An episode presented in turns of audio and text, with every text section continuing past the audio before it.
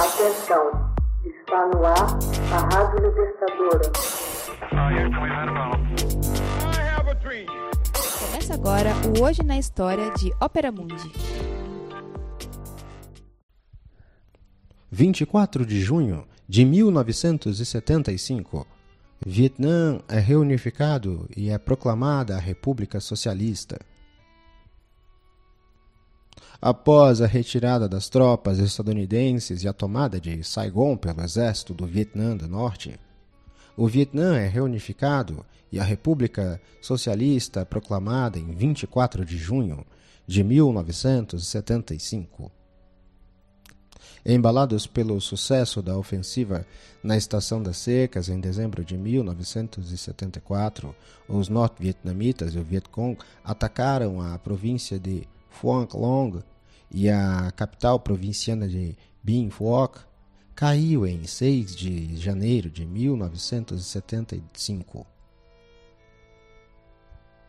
A velocidade de seu sucesso fez o comando norte-vietnamita repensar suas estratégias decidiu que a importante cidade de Pleiku deveria ser tomada. Em 10 de março, as forças comunistas iniciaram uma ofensiva através do interior do Vietnã, que os levou a capturar Huen e Da Nang, provendo a rendição de 100 mil soldados do Vietnã do Sul. Com a metade do Sul em suas mãos, lançaram a ofensiva final contra Saigon.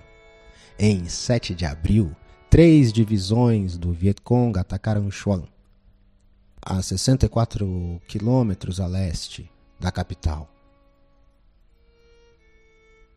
Em 21 de abril, com a redição das tropas do Vietnã do Sul, o presidente Thiers renuncia ao cargo, acusando Washington de tê-lo traído.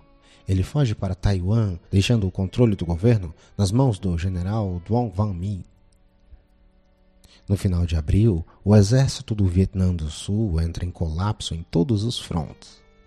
Milhares de civis fogem para o sul à medida que as tropas comunistas se aproximavam. Em 27 de abril, 10 mil soldados nortistas cercam Saigon, defendida por 30 mil soldados sulistas. A fim de apressar o colapso e aumentar o pânico, os comunistas começam a bombardear o aeroporto. Cercada pelos soldados norte-vietnamitas e pelo Vietcong, o caos se instalou na capital. Civis e militares histéricos tentam sair da cidade de qualquer maneira. A lei marcial foi decretada. Helicópteros passam a evacuar autoridades e cidadãos norte-americanos, em especial a partir da embaixada estadunidense. Na manhã de 29 de abril, o secretário de Estado John anuncia o fim daquela que foi a maior operação de resgate por helicópteros da história e que ocorreu em meio a uma atmosfera de completo caos e medo, com multidões lutando desesperadamente por lugares nas naves. A operação correu contra o relógio enquanto os tanques norte-vietnamitas investiam pelos subúrbios da cidade. Nas primeiras horas da manhã do dia 30, os últimos marines foram evacuados, enquanto civis se espalhavam pelo gramado. No fim da manhã, as tropas do Exército Popular do Vietnã venceram toda a resistência em Saigon, capturando rapidamente edifícios e instalações chaves da cidade.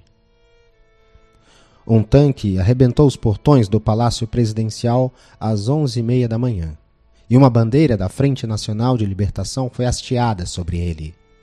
O general Min tentou uma rendição formal, mas lhe foi dito que nada mais havia pelo que se render.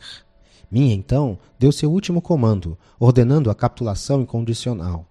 A guerra do Vietnã chegava ao fim depois de 14 anos de sangue, sofrimento e atrocidades.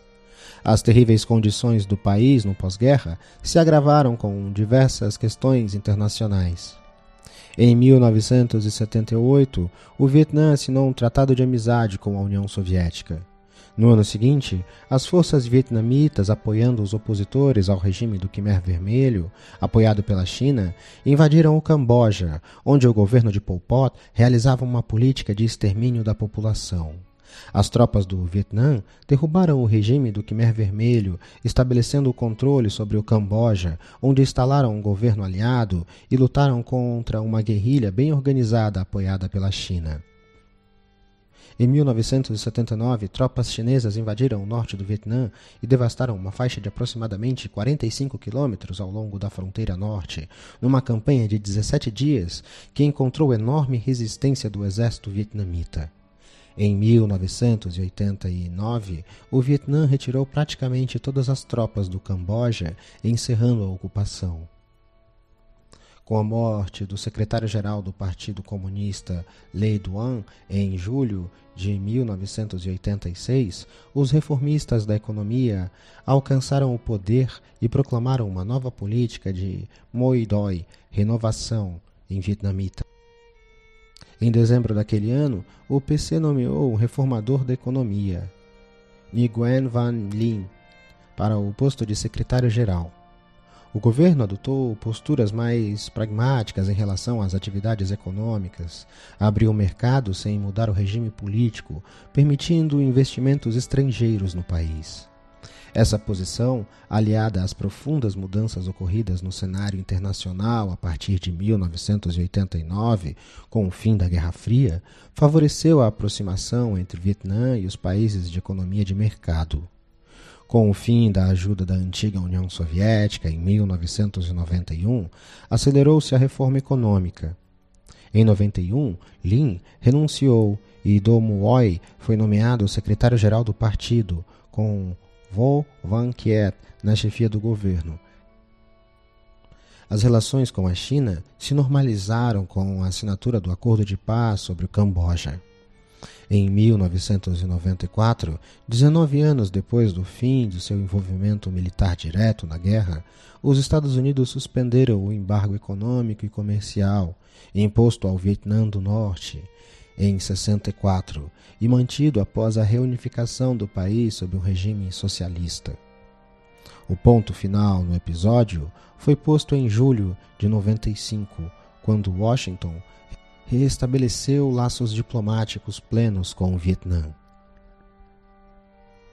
Hoje na História é uma produção de Ópera Mundi baseado nos textos de Max Altman com narração de José Igor e edição de Laila Manuelle.